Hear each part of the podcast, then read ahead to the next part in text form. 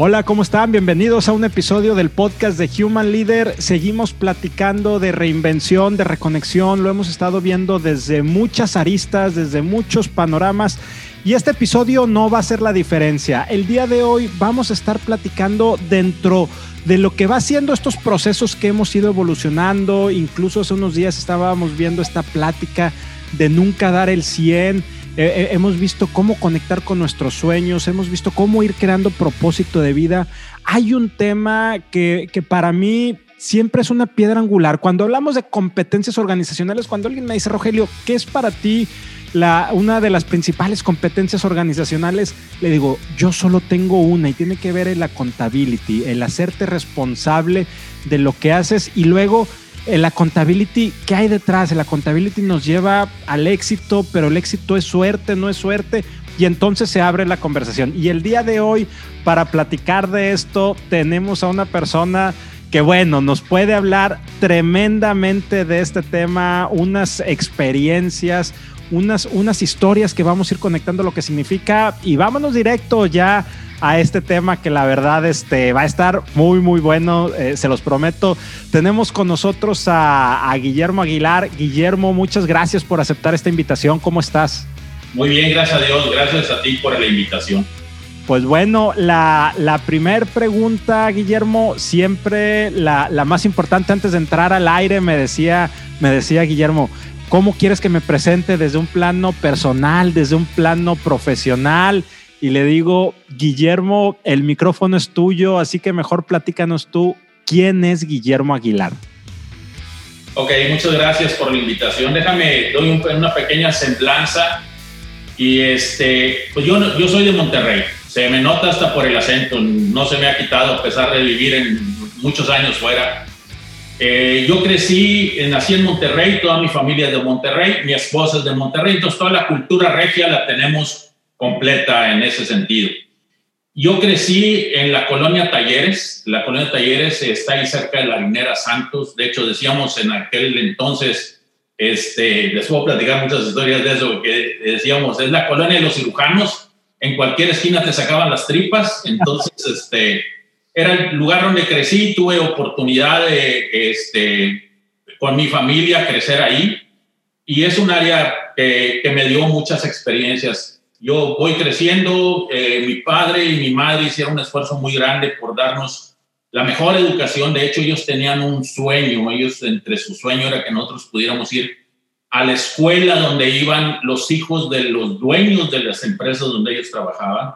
Y con mucho esfuerzo nos metieron a estudiar en el Colegio Panamericano, donde íbamos a aprender inglés. Obviamente el esfuerzo era tremendo para ellos desde el punto de vista económico, tan así que yo en tercer año ya no pudieron seguir pagando y fui a dar este, a escuela de gobierno, o sea, de pasar de estar en un saloncito así como con una espuma cuidándote, llegas con la clase perras, entrarle 45 por salón y todo. Pero a mí me dio mucho gusto porque me, me sentía otra vez en, en el medio y sabía moverme en todas las áreas. Tengo la oportunidad, me meto a estudiar medicina, comienzo a ver yo la perspectiva de desarrollo. Algo que me quedaba muy claro y era lo que platicábamos el otro día sobre, este, pues tú eres responsable, tú eres responsable de tu vida. Tú tenías la responsabilidad, ¿qué voy a hacer? Yo sabía qué quería hacer o tenía sueños de lo que quería hacer, sabía qué era lo que no quería vivir. Y en ese contexto me ponía a pensar y a idear. Yo trabajo desde los seis años, siete años, mi papá tenía un taller de anuncios donde yo iba y ahí aprendía de todo, desde hojalatería, sobre para hacer los gabinetes de los anuncios, trabajar con plástico, eh, todos los oficios que te puedas imaginar. Y convivía con muchos adultos, porque eran los obreros. Obviamente tenía la ventaja de que era el hijo del señor Aguilar, y, pero la desventaja de que si se querían desquitar con alguien era conmigo. Pero nada más vas sacando tus, tus habilidades, te vas desarrollando habilidades para convivir y, este, y entonces siempre trabajé y estudié. Decidí estudiar medicina porque me gusta la medicina y entré al área médica, pero comencé a ver mis oportunidades sobre la mesa. De hecho, cuando estaba en el último año yo iba al servicio social, yo estaba acostumbrado a ganar dinero y de repente dije, bueno, pues voy a buscar unas chambitas, a ver dónde puedo y voy y doy una empresa donde eh, me ofrecen una oportunidad de trabajo. Yo me había metido, les platicaba el otro día, de hecho lo mencionó Juan, un amigo mutuo, este, sobre eh, JC's International, que lo que busca es desarrollar líderes. Entonces yo entraba a cursos y participaba en cosas de que eran para desarrollar habilidades de liderazgo, pero comenzabas a ver otro panorama y eso te va llevando de una manera.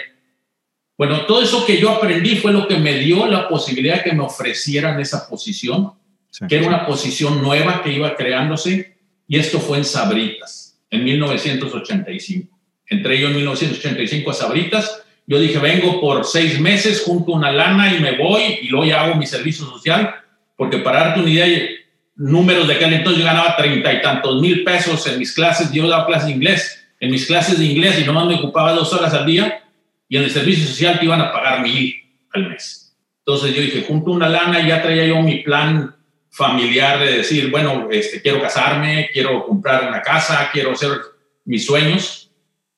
Pues resulta que entro a Sabritas, que yo no sabía hasta que el día que llegué ahí, tú no sabes lo que firmas cuando te dan una solicitud y firmas la solicitud no sabía que estaba firmando, que pues eso me iba a llevar a recorrer el mundo, ahora sí que literal, y tener oportunidades. Total que este, entro como gerente de capacitación, era el primer gerente de capacitación que había en la zona, entonces me tocó hacer los primeros manuales de capacitación de Sabritas. Era una bodega ahí por Avenida Universidad, en Avenida Múnich, una bodega donde entran camionetas, ¿no? Mi oficina, pues no mi oficina, era un, este, un pequeño tejabana dentro de la bodega donde nos colocábamos y, y era la primera, el primer gerente de capacitación y me tocó desarrollar yo he tenido la oportunidad varias veces de tener posiciones que no existen. Eso yo lo veo como una gran ventaja, porque entonces tú la desarrollas. Cuando nadie te dice, no, pues mira, es más o menos esto, pues tú no, si no te pones límites, pues no tienes límites. Si te metes y te metes y, haces y pones y tú mismo te vas asignando responsabilidades, pero te hace crecer enormemente y te da la oportunidad de, de poder este, soñar y ejecutar lo que estás soñando, hacerlo una visión y poder llevar. Y eso me llevó a ir creciendo dentro de la organización. Para redondear este tema, después de casi 33 años me jubilé de Persico, pero ya estando en Chicago, en el Centro de Excelencia de Persico, a, este, cargo de alinear todos los procesos de negocios y herramientas este, tecnológicas de todo el área comercial a nivel mundial, toda la implementación de SAP, todas las handhelds, todo. Cuando yo nunca había estudiado sistemas, este, terminé el área de sistemas, pero todo fue una carrera de transformación, transformación personal. Entonces, eso es en sí todo, aparte de los retos personales que hubo, muchísimos. Ya, fíjate, la, la, pregunta natural que te quiero hacer es, ¿qué es para ti el accountability? Pero detrás de, de la pregunta es tú llegas hace 33, 34 años a una bodega de sabritas este, en la avenida Universidad, en la ciudad de, Monterrey. 33 años después terminas en algo totalmente diferente de lo que tú estudiaste, una posición, una vicepresidencia a nivel mundial. Entonces, ¿qué, qué es para ti la accountability? ¿Qué, qué hay detrás de, de esa carrera? Porque la verdad, Guillermo, pocas carreras tan exitosas de, de, una persona que entra en el nivel de contribución individual o un nivel de nivel de contribución medio, porque aquí tienes una posición de gerencia y llegas a una, a una posición de esto. ¿Qué hay detrás de, de, de esa historia de éxito en tu vida profesional? Mira, tú eres responsable de tu desarrollo. Según tan, tanto quieras tú dedicarle y todo lo que tú quieras moverle, pero quiero irme todavía un paso más atrás. Tú no eres responsable nada más de tu desarrollo, eres responsable de tu vida. Tú vas a decidir. Por ejemplo, a mí me queda claro, desde ese entonces lo pensaba, aunque dices, oye, es que estás pensando muy adelantado. No, pero pues lo quiero poner en el parking lot, ahí lo quiero tener. Es, yo no quiero vivir mi jubilación dependiendo de una jubilación o del, del sistema sé, yo tengo que hacer crecer en el aspecto profesional, en el aspecto laboral, en el aspecto económico, en el aspecto social, para que pueda tener recursos para tener una mejor calidad de vida y no preocuparme por eso. Si me, pero, si me ocupo ahorita, voy a poder hacerlo. Me, hizo una vez una pregunta un ex jefe y esta fue muy interesante porque me dice, oye Guillermo, porque les llamaba la atención que yo con la carrera de medicina fuera ahí, de hecho, ese jefe este, me mandó, me dijo, bueno, pero primero tiene que poner su uniforme de vendedor y tiene que irse a vender porque pues, ¿cómo va a enseñar a vender si no sabe vender? No, sí, yo no tengo, eso es muy de PepsiCo, ir al front line. Me subo yo y a la primera ruta que me manda es a la que surtí a la Facultad de Medicina para ir con uniforme de sabritas a surtir a ver si no me rajaba. Y no, y yo había hecho un chorro de situaciones anteriores que eso era lo que menos me asustaba. O sea, yo trabajaba y estudiaba y hacía todo tipo de chambas y, este. Entonces, entonces, la primera es que yo comencé a ver cuál era la rutina y decía, bueno, ¿cómo puedo yo? Y comencé sin llamarle, en ese entonces no le llamamos así, comencé a mapear los procesos, los pasos de la venta, lo que hacía el vendedor, cómo aprenderlos, cuáles eran. Y él me pregunta esa vez, me dice, oiga, pero pues usted dice aquí, ¿hasta dónde cree que puede llegar en esta empresa? Pues dije, pues mínimo a vicepresidente nacional de ventas, pues yo al que había conocido era vicepresidente nacional de ventas, que pues era una posición altísima. Me dice, no, usted se le hace muy fácil. Digo, oiga, créeme, yo sabré qué hago en los próximos 25 años. Si él tiene cincuenta y tantos años y yo tengo 27, pues yo sabré qué hago con mis 25 años y por qué no. Pues se vale. Entonces, desde ahí me quedaba claro que decía, bueno, pero tengo que ir. Ese es un factor. El otro factor es que te atrevas. Te digo, seis veces me ofrecieron posiciones que no había. Cuando me fui como gerente general de Centroamérica, habla conmigo mi jefe, me manda a traer. Era un viernes a las 3 de la tarde y me dice, oye, Memo, quiero hablar contigo. Hay una gran oportunidad para ti. Y digo, ok. Dice, te vas como gerente de operaciones y ventas para Centroamérica. Y digo, oye, no tenemos operaciones en Centroamérica. A eso vas. ¿Cómo que eso voy? Sí. Tienes que ir a constituir la empresa y hacer esto y hacer lo otro. Pero necesito que me digas ahorita porque en una hora liberan tu nombre allá en México porque van a, van a hablar sobre el proyecto y van a decir que tú te vas a ir para allá y necesito que el lunes, será viernes a las 4 de la tarde, necesito que me digas si sí o si no, porque el lunes tienes que estar allá en Guatemala. Yo acepté, de hecho, mi esposa ahora me dice, sí, lo dices con mucho orgullo, pero yo acepté sin siquiera conocer Guatemala y sin siquiera consultar con mi esposa. Y dije, no, pues mira, tenía yo 31 años de edad, o sea, era el momento de arriesgar, o 30, sí, 31 años de edad, y me mandan a, este... Y llego yo a Centroamérica y me dicen, pues no, mira, estos son los abogados de PepsiCo, ellos se van a encargar de la constitución, pero tú comienzas a ver todo, todo para qué, pues para arrancar. Entonces a mí me tocó tomar todos esos riesgos. Ah, yo te decía en, la, la vez pasada que es muy fácil conectar los puntos hacia atrás, pero hacia adelante no sabes. Entonces, los mismos, hubo gente que me dijo, oye, ¿cómo vas a arriesgar a tu familia? Compañeros, colegas, que me decían, ¿cómo vas a arriesgar a tu familia? ¿Vas a llegar a un lugar? Cuando yo llegué allá no había policía, sino que era la, policía militar la que cuidaba. Llego yo el lunes y el martes hay un golpe de Estado. Y el martes ya no había presidente y salió yendo el famoso serranazo. Si alguien ve ahí en internet, el serranazo en 1993 este, fue famoso en Guatemala y había una serie de situaciones que si lo ves tú, este, pues sí, sí se ve como riesgo, pero pues tienes que tomarlo. Pero después, esos mismos que me decían en ese entonces cómo me atrevía, después decían, no, es que si a mí me hubieran dado una oportunidad como a ti, oye, yo no sabía que existía y fui a construirla. Y ahí es donde entra el tema de que decíamos de la suerte y la buena suerte. A ver, platícanos de eso, Guillermo, de la suerte y la buena suerte. Mira, Tú eres responsable, y, esto quiero aclararlo bien.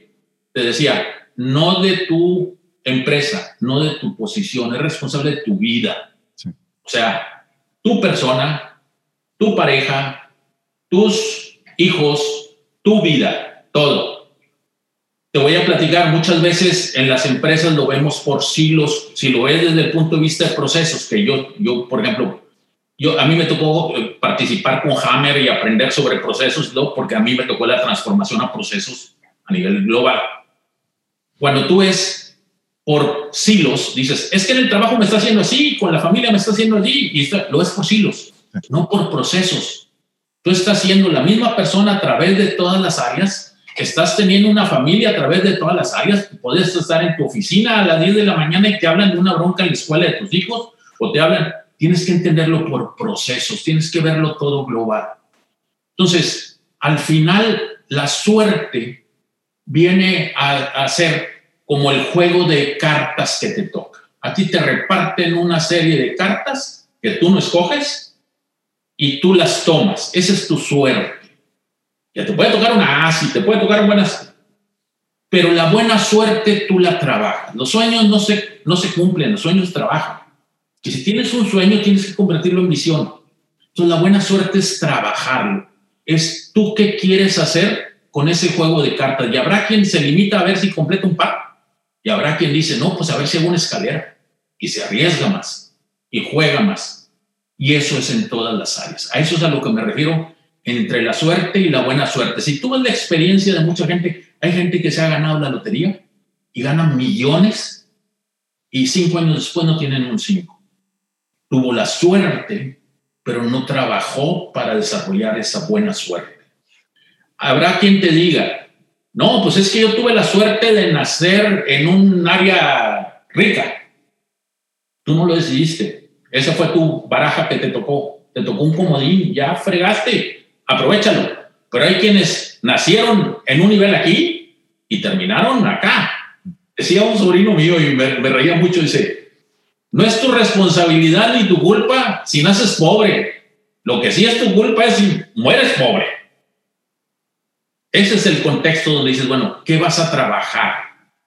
Y eso sabes que es tu responsabilidad. Decía el otro día la frase de que si tú te haces el pobrecito ante la vida, la vida nada más te va a dar limonas. Tienes que luchar por tus sueños, tienes que trabajarlos y a lo mejor de diferente manera. A mí me ha tocado ver mucho más gente con poco potencial, pero con mucho esfuerzo y mucha dedicación salir más arriba que gente con mucho potencial que se atuvo a que no, yo me las como hirviendo y las escupo congeladas de colores y de sabores y, y resulta que precisamente la carrera de la tortuga y, la liebre. Eso es lo que refleja. Ya. Oye, Guillermo, pero detrás de esto también hay frustraciones, también hay fracasos. Y, muchas veces te, te, pegan. O sea, ahorita tú nos decías, oye, yo de estar en un colegio privado, de repente es cambiarte a un colegio público y es un concepto totalmente distinto, pero también en tu vida profesional seguramente tuviste eh, en esta carrera de treinta y tantos años algunos fracasos, algunas frustraciones. De repente estás jugando tu, tu mano de cartas y haces una mala jugada, te, pides una carta y es algo, ¿cómo te sobrepones a eso? ¿Cómo, cómo construyes sobre eso? Porque también nos podemos derrumbar y también es, es parte de la naturaleza humana derrumbarnos, no quedarnos ahí, pero ¿Cómo, ¿Cómo te sobrepones a eso? Porque visto desde atrás, pues si bien padre, oye, a Guillermo a los 31 años lo hicieron gerente general, lo que para nosotros es un director general de toda una región de Centroamérica y luego y entonces, pero pues detrás también está el sobreponerte. ¿Cómo lo haces, Guillermo? Es que mira, todo es un iceberg, nadie lo ve. Todo es un iceberg, donde tú tienes el 10% de fuera y es lo que la gente ve, pero no ven lo que construiste abajo y son situaciones donde tú trabajas por lograr un objetivo. Y después, si estás trabajando bien, yo les decía una frase que usaba mucho con la gente, si estás bien no puede salir mal. Si estás trabajando bien, nadie puede decir que tú estás trabajando mal. O sea, si lo haces correcto, lo tienes que hacer. Te voy a poner una historia. Un día yo estaba, traíamos un problema muy grave en un área, en una región, me mandan a mí a la región, yo estaba soltero todavía, todavía no nos habíamos casado, mi esposa recién, y comienzo ya a tomar acción y comienzo a hacer esto y todo, pero había muchas cosas que yo no sabía, pues porque no tenía el background de haber venido en, la compañía o tener una carrera de sobre administración. Yo teníamos que ver los inventarios y pedidos y todo, y todo era mano, no había computadoras, tenías que arrastrar el lápiz y o sea, a mí el primer proyecto de transformación es que pusimos una PC en una sucursal. Entonces, eh, precisamente en esa área donde yo iba a corregir porque había habido una bola de fraudes, para darte referencia de fraudes. Acuérdate que antes manejabas facturas en papel y tú llenabas una factura. Entre los fraudes que te topabas es que alguien escribió la, este, una factura con los datos de una camioneta y vendió una camioneta de, de la compañía. Y tenía validez porque así eran las facturas. Pero pues no había controles este, tan sofisticados como los que tienes ahora, donde dices, no, pues es que tengo esto y lo revisas en un Cardex o algo por el estilo. Entonces había muchas cosas que tenías que tener. Y yo me preocupaba y decía, bueno, en vez de irme al hotel, me, me, pongo a trabajar. Esto me ha pasado, me pasó como cuatro veces, cuatro o cinco veces, que dices tú es suerte. Vamos a decir el contexto. Un día va de visita el eh, vicepresidente de la zona. Yo te digo, ya me, ya me habían movido de misionar. Llega y me dice, lléveme, mi vuelo sale a las 10 de la noche, vamos a cenar y terminamos de ver esto y luego me lleva al aeropuerto y yo salgo y ya este, nos vemos. Pues voy yo, te digo, yo era soltero, este, yo vivía solo y de hecho estaba en hotel en ese entonces porque me mandaron de apagafuegos. Termino, lo dejo en el, en el este, aeropuerto, pero como había perdido todo el tiempo de andarlo atendiendo y llevando y mostrándole y todo, no había terminado una serie de cosas que tenía que cumplir y me voy a la bodega y llego yo a la bodega y me siento en la bodega. Llegué a la bodega a las diez y cuarto, diez y media. Ya estoy yo haciendo mi pedido y todo porque yo tenía que mandar en la mañana el pedido temprano. Y dije, yo tengo que terminar. Y comencé a arrastrar el lápiz, todo. De repente suena el teléfono a las once y cuarto de la noche, once y media más o menos. Y dije, qué raro. Y contesto, bueno, dice, Guillermo, sí, está en la bodega. Pues sí, aquí me marcó, no había celulares ni nada. Pues, Dice, pues no salió el avión, venga por mí, le estoy hablando al hotel y no lo encuentro. Ah, bueno. Y me voy. Y entonces me dice, ¿qué andaba haciendo en la bodega? Pues haciendo el pedido, por hablar con usted, pues no hice el pedido. Y dice, no, pero pues ya se hubiera ido a descansar y todo. Espérame, yo voy a descansar más y mañana temprano almuerzo tranquilito en vez de estar a la carrera haciendo el pedido. Y así me pasa. En otra ocasión, el presidente de la compañía, estaba yo en la oficina y también, igual, la misma situación, que pues no hay nadie, nadie te molesta, me pongo a hacer y de repente suena y el teléfono y bueno, el directo del, del, vicepresidente de la zona, ya estaba yo en desarrollo de ventas y era el presidente de la compañía. ¿Quién habla? Guillermo Aguilar. Y, ah, este, ¿y qué? No, yo soy el gerente de desarrollo. Oye, ando buscando a, Roberto, pero no me contesta y yo no tengo el teléfono en su casa. A ver, ahorita yo le digo que sí. ¿Y qué estás haciendo? Estoy cambiando, pues aquí estoy terminando unas cosas. Entonces, sin querer, si estás viendo, pues, ahora, nadie me obligaba, ni mi jefe me pidió, ni nada, sino que yo sabía que era responsable de entregar eso y tenía que hacerlo. Y ahí es donde yo me hago responsable.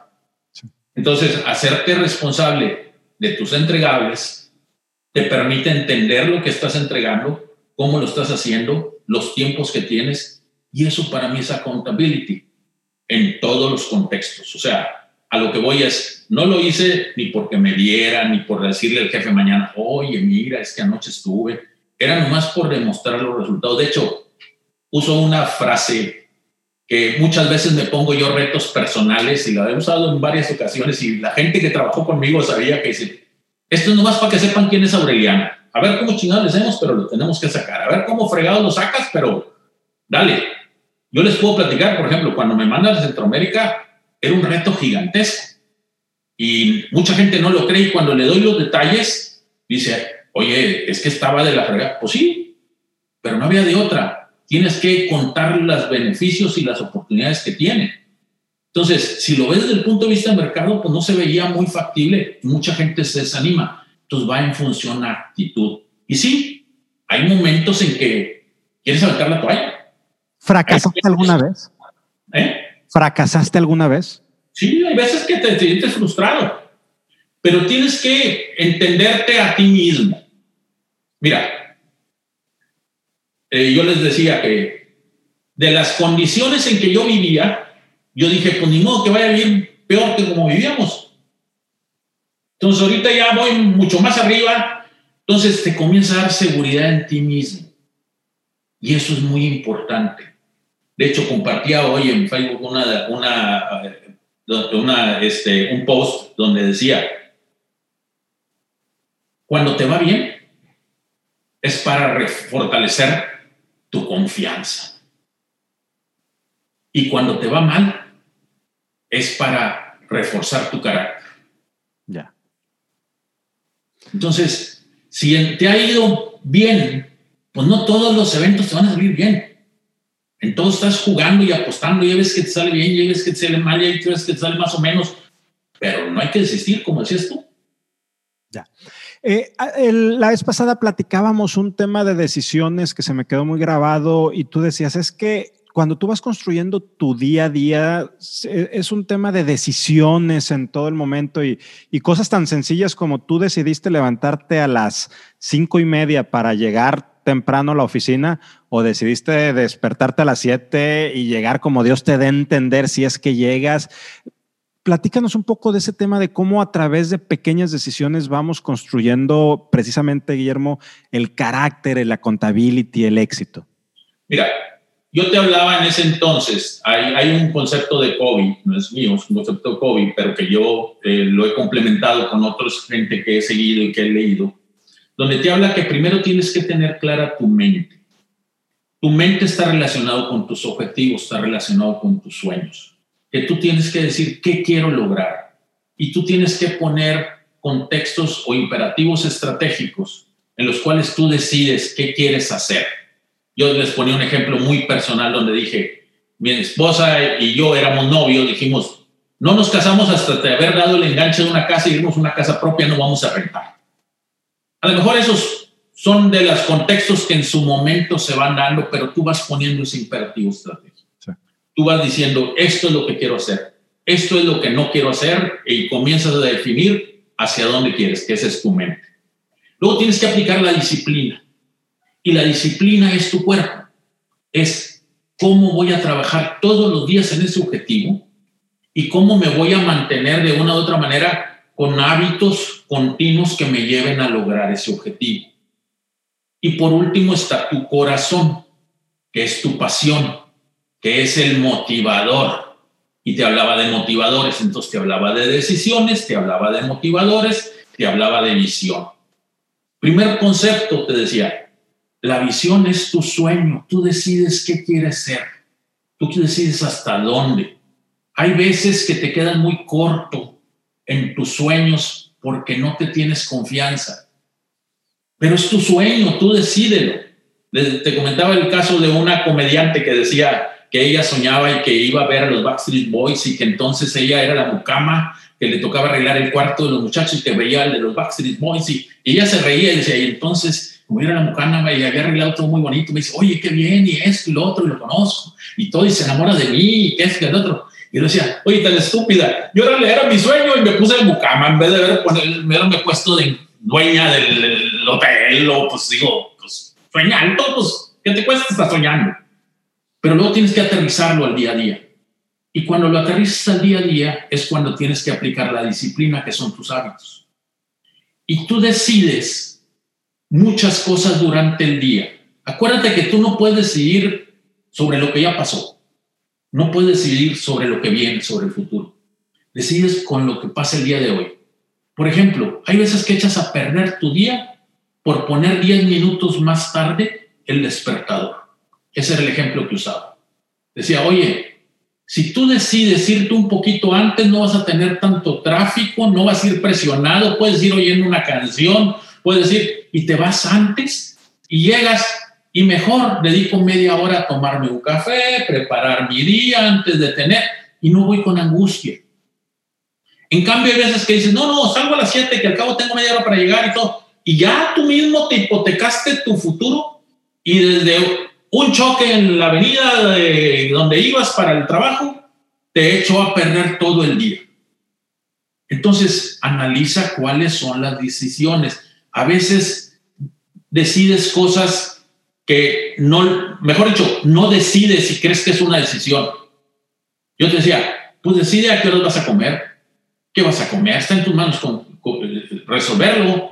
Dice, no, pero pues es que desde un día antes tengo que preparar y entiende cuáles te dan valor y cuáles no te dan valor. Esto viene de Hammer, actividades de valor agregado y actividades que no agregan valor. Y quítate las que no agregan valor. Resulta que te desvelaste viendo TikTok o viendo Facebook o te desvelaste este, en, tonteras y, y, pues ya echaste a perder todo tu día siguiente porque te desvelaste cuando dijiste que venía muy cansado y todo y luego ya te cambias de... Eh, y a todos nos pasa. Te enamora una película, te enamora esto, te enamora el otro y te, seduce y son tus ladrones de tiempo. Entonces quita todos esos ladrones de tiempo. Y te decía, todas esas decisiones las haces, o sea, por ejemplo, había un concepto que sacaron y que nosotros trabajábamos ahí en Persico que hablaba de la atrapaidea. ¿Se te ocurre algo? Anótalo. De hecho, yo usaba una frase de que más vale una tinta corriente que una mente brillante. Anótalo y anótalo y anótalo y anótalo. Y vas y sacas tu listado de pendientes y dices, ah, bueno, sigue esto, sigue el otro. Y aquí tengo esto, y aquí, ah, este ya lo terminé. Todo esto, por ejemplo, esto que te platico del tiempo, lo, tuve cosas que saqué de, la agenda Franklin, que te venden la agenda, y, bueno, lo aplico con esto, con los procesos de Hammer, con el este del otro, y comienzas a hacer tu mejor versión de ti mismo. Pero haz los hábitos para ti, no para alguien más. Es porque tú estás convencido. Esa es la transformación. Y luego la otra es, ¿qué te motiva? Los motivadores, hay gente que hace las cosas por dinero, hay gente que hace las cosas por responsabilidad, hay gente que hace las cosas por miedo. Hay gente que hace las cosas por amor, porque le gusta hacer. Bueno, el motivador te va a desempeñar un factor interno muy diferente. Yo hacía juegos y muchas veces yo uso muchos juegos mentales donde la gente que le decía, oye, necesito que hagas, no, es que va a estar bien difícil. A ver, si te dijera que te doy 100 mil dólares ahorita, si logras esto, ah, no, pues sí lo logro. Es como si se puede, nada más vamos a negociar el precio, güey, porque pues nada más estamos hablando de otra cosa. Ese es el contexto donde dices tú, ¿qué estoy dispuesto a sacrificar? ¿Qué no estoy dispuesto a sacrificar? ¿Dónde tengo tiempo y lo puedo utilizar para esto? ¿Y dónde digo? Entonces, por ejemplo, yo una de las cosas que decía es, yo los fines de semana son para mi familia, no son para el golf, no son para irme a jugar dominó con mis amigos, no son, son para mi familia. ¿Por qué? Porque mi trabajo implicaba viajar mucho. Entonces yo nada más podía estar con ellos y era sentarme y hacer juegos con mis hijos o convivir con ellos y qué hacemos y vamos a hacer y trataba de compensar esa parte que mucha gente dice, no, es que es calidad y todo. No, yo les hablaba entre semana y de donde andaba o curaba, o sea, porque es un proceso, no es nada más de que ya estoy en el trabajo o ya estoy en la casa. Tienes que ir a través de ese, tema, Guillermo, me gustaría que lo pudiéramos ampliar un poquito más el equilibrio vida, vida, trabajo, porque ahorita nos decías, también aclaraste que estabas soltero en aquel entonces, pero que te quedabas a las 10, 11 de la noche trabajando y luego te tocaba este, de repente estar en Rusia, de repente estar en Europa y de repente estar por todas partes y tu familia y tus hijos. Y vaya que tienes un familión, ¿eh? No nos has platicado, pero tienes un familión. Entonces, ¿Cómo, ¿Cómo le hiciste para estar ahí, para tener ese equilibrio con, con, con este contexto, verdad, de, de, trabajo, de vida profesional? Mira, obviamente eh, te decía que todo es un proceso, que tienes que balancear. Hoy la tecnología te permite mucho más cosas que no te permitía antes. Antes no tenías la oportunidad de tener una videoconferencia con tus hijos. Ahora sí. Y entonces tenías que buscar la manera de ir conectando con ellos, de ir buscando con todos, y no nada más con, tu, con tus hijos, es con tu esposa. Por ejemplo, tú mencionabas ahorita, tuvimos todo lo que les platico, he tenido la oportunidad de ponerlo en práctica, de llevarlo a la práctica en las condiciones más este, retantes que se puedan imaginar. O sea, tuvimos quintillizos de hecho, acabo de poner un post donde salió el 23 de agosto de 1994, primera plana del norte, nacen quintillizos y ahí da el nombre a mi esposa y, nacen los quintillizos. Y ese era un reto gigantesco. Obviamente nosotros desde el ultrasonido sabíamos que venían cinco y todos los augurios era que no iban a sobrevivir. Entonces llega un momento en que tú dices, espérame, a ver, si quiero obtener resultados diferentes tengo que hacer las cosas de manera diferente y ahí es donde cruzas. Tú lo vas a entender perfectamente. Me puse a analizar. Yo traía todo el background médico. Ahí es donde, de hecho, una frase de mi papá dijo: Ya entendí por qué tenías que haber estudiado medicina. Porque yo me puse al tú por tú con el doctor. A ver, ¿y qué estás haciendo? No, pues el hematocrito lo tenemos aquí. De hecho, el mismo doctor me dijo, el doctor Piña me dice, oye, ya te aventaste una residencia en neonatología, tú aquí con todo este rollo, porque yo tenía que ver los cinco pacientes y los cinco nacieron, dos de 900 gramos, dos de un kilo 150 gramos y otro. Y yo comenzaba a preguntar y decía, a ver, y esto y lo otro, no, pues en este caso tiene que hacer y así hice la estadística. ¿Y qué, qué me dice la estadística sobre complicaciones? Y todas las complicaciones cumplieron la estadística mis hijos, o sea, donde no, pues se le colapsó el pulmón a este y de, eso tienen presencia del conducto. Y fue la frase de mi papá, dijo, ya entendí, ahorita darías lo que fuera por entender todo lo que te está explicando el doctor y que tú le dedicaste seis años en anticipado y te sacó de este hoyo. Porque la carrera es para abrirte puertas, no para cerrarte puertas. Hay gente que se especializa tanto que no se abre puertas, al contrario, no, es que yo estoy especializado en esto. Entonces, todos esos retos tenías que afrontarlos. Entonces, cuando viene, yo sabía que el neonatólogo, que era el que los iba a atender, iban a nacer prematuros, nacieron de 28 semanas y media, casi 29 semanas. Estamos hablando de que seis meses, tres semanas, para que te des una idea. Todos prematuros. Y esa era la clave. Ahora, ahí no hay para atrás.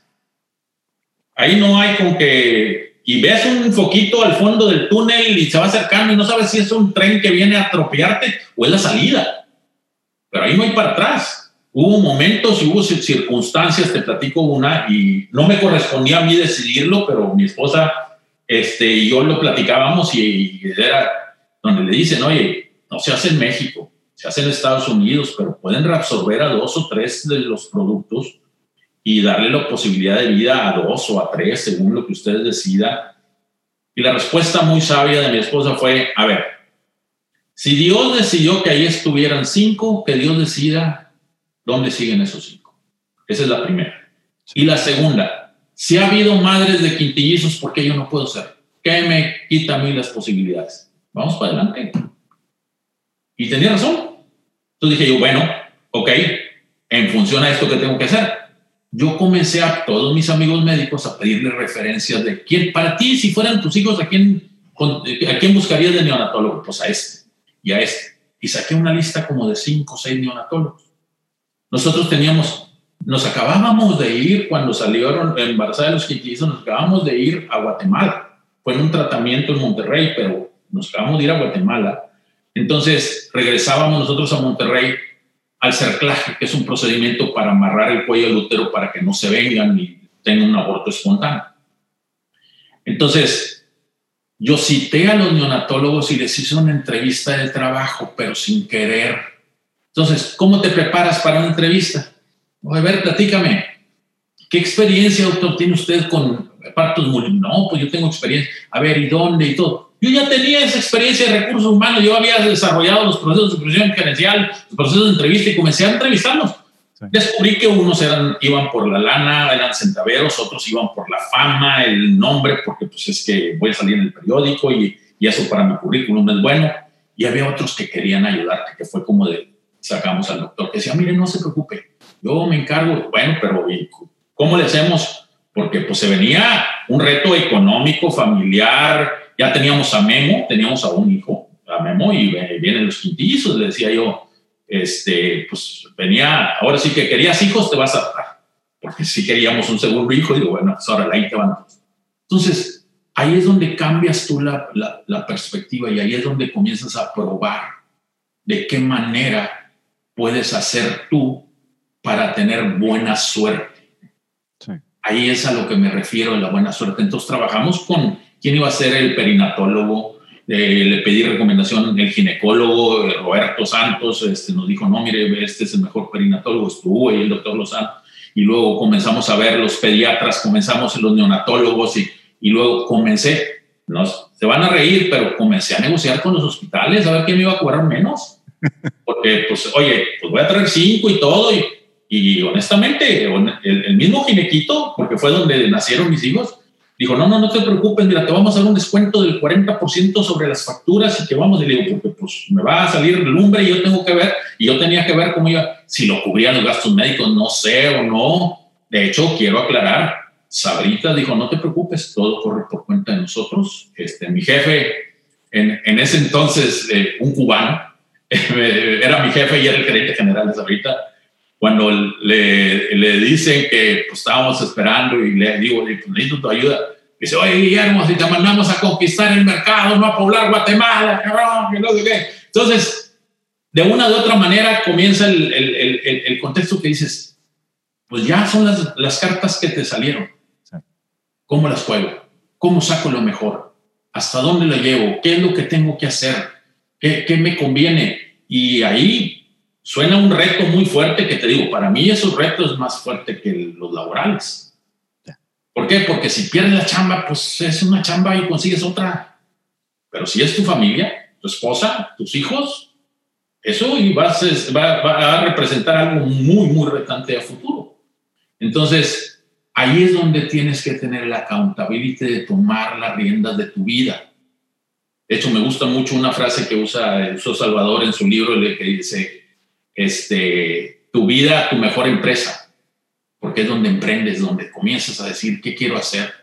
Y con la, llegada de los quitillizos venían, es lo que te digo que me anticipo, pues dice, bueno, y yo había puesto un objetivo, te platicaba el otro día, había puesto un objetivo que, que mínimo que estudien en el TEC de Monterrey. Cuando llegan los quintillizos yo no podía bajar mi objetivo, ese era mi imperativo. Entonces todos tenían, entonces tenía que hacer un fondo para pagar la universidad porque cuando llegaran a entrar a la universidad iba a ser un reto financiero gigantesco, pero tenía 20 años para trabajar. Y a final de cuentas, fíjate cómo desde el tema profesional, desde el tema personal, es, un tema holístico la contabilidad. Por eso, por eso para mí siempre es esa competencia que todos debemos de tener en nuestra vida personal, en nuestra vida profesional, es esas ganas de hacer las cosas. Y ahorita tú lo decías, ¿no? Quien tiene esa intención de lograr las cosas y esa disciplina, a final de cuentas, dicen que la receta del éxito es eh, método y constancia y, la constancia tiene mucho que ver en esta parte. Guillermo, quiero agradecerte tremendamente que nos hayas acompañado este, el día de hoy. La verdad es que terminó siendo una breve masterclass, muy interesante el tema, este, de corazón, gracias por acompañarnos, pero antes de irnos, una reflexión final que nos quieras compartir o alguna pregunta que yo no te haya hecho y sea importante traer a esta conversación. No, mira, yo creo que lo más importante es que te des cuenta que tú llevas el volante de tu vida. Yo te platicaba que habías ocho áreas que tenías que balancear la vez pasada. Es el aspecto de salud, el aspecto físico, salud mental, salud física, el aspecto familiar, el aspecto económico, el aspecto social, el aspecto profesional y el aspecto laboral, el aspecto moral y el aspecto cultural. Todo es un balance y todos los días tienes oportunidad de ir balanceando. ¿Y cómo lo haces? Dices, oye, pues voy a buscar la manera de con mis hijos favorecer el aspecto cultural, viendo esto, viendo lo otro, yendo aquí, yendo allá, convivir con ellos. Y estás conviviendo en lo social, en lo familiar, en lo cultural, en muchos... Y así tienes que hacerlo todos los días con todos los contextos. Y ahí es donde viene el balance. Para mí, el éxito no es un fin, es el trabajar día a día, es el feliz esfuerzo que te lleva a cumplir tus objetivos, tus sueños. Guillermo, nuevamente muchas gracias. También quiero darte las gracias este, por no haber utilizado hoy tu uniforme de jubilado y haberte vestido de manera elegante y formal. Si nos quieres platicar cuál es tu uniforme de jubilado es que le decía yo, una de las cosas que yo aprendí desde que era vendedor de ahorita, desde que andamos, era que tenían uniforme, no batallabas ni perdías tiempo en preparar tu maleta, porque pues agarrabas todo. Entonces mi uniforme jubilado es una camiseta negra y un pantalón de mezclilla, y ahí tengo mis seis, siete camisetas negras y, y ya no me preocupo. Y me dicen, oye, hay armar la maleta, pues agarras tu bonche de camisetas negras, tu bonche de pantalón de mezclilla y todo. Y así lo hice en, mi proceso. De hecho, cuando llego al Center of Excellence de PepsiCo, pues era ya este, business casual. Y también dije, bueno, son mis pantalones negros, mis calcetines negros, una camisa, ya tenía la colección de mis camisas definidas y era hasta un uniforme, vamos a decirlo, eh, de business casual. Y, este, y ahora de jubilado, pues así es. Entonces, por eso hacía la referencia de que dices, no, pues así ya no batallo para decidir y me quito la, la decisión de que si queda este pantalón con esta camisa y cómo se ve y cómo le hacen ahí te las libras. Entonces es el uniforme Cabo. Pues gracias por haberte vestido hoy de lujo para, para este episodio nuevamente. Muchas gracias a todos ustedes también por acompañarnos en este episodio. Ayúdenos a compartir esta conversación para seguir conectando con muchas más personas y nos vemos la siguiente semana. Guillermo, te mando un fuerte abrazo y nuevamente gracias. Gracias, muchas gracias a ti por invitarme y cuando gustes. Gracias.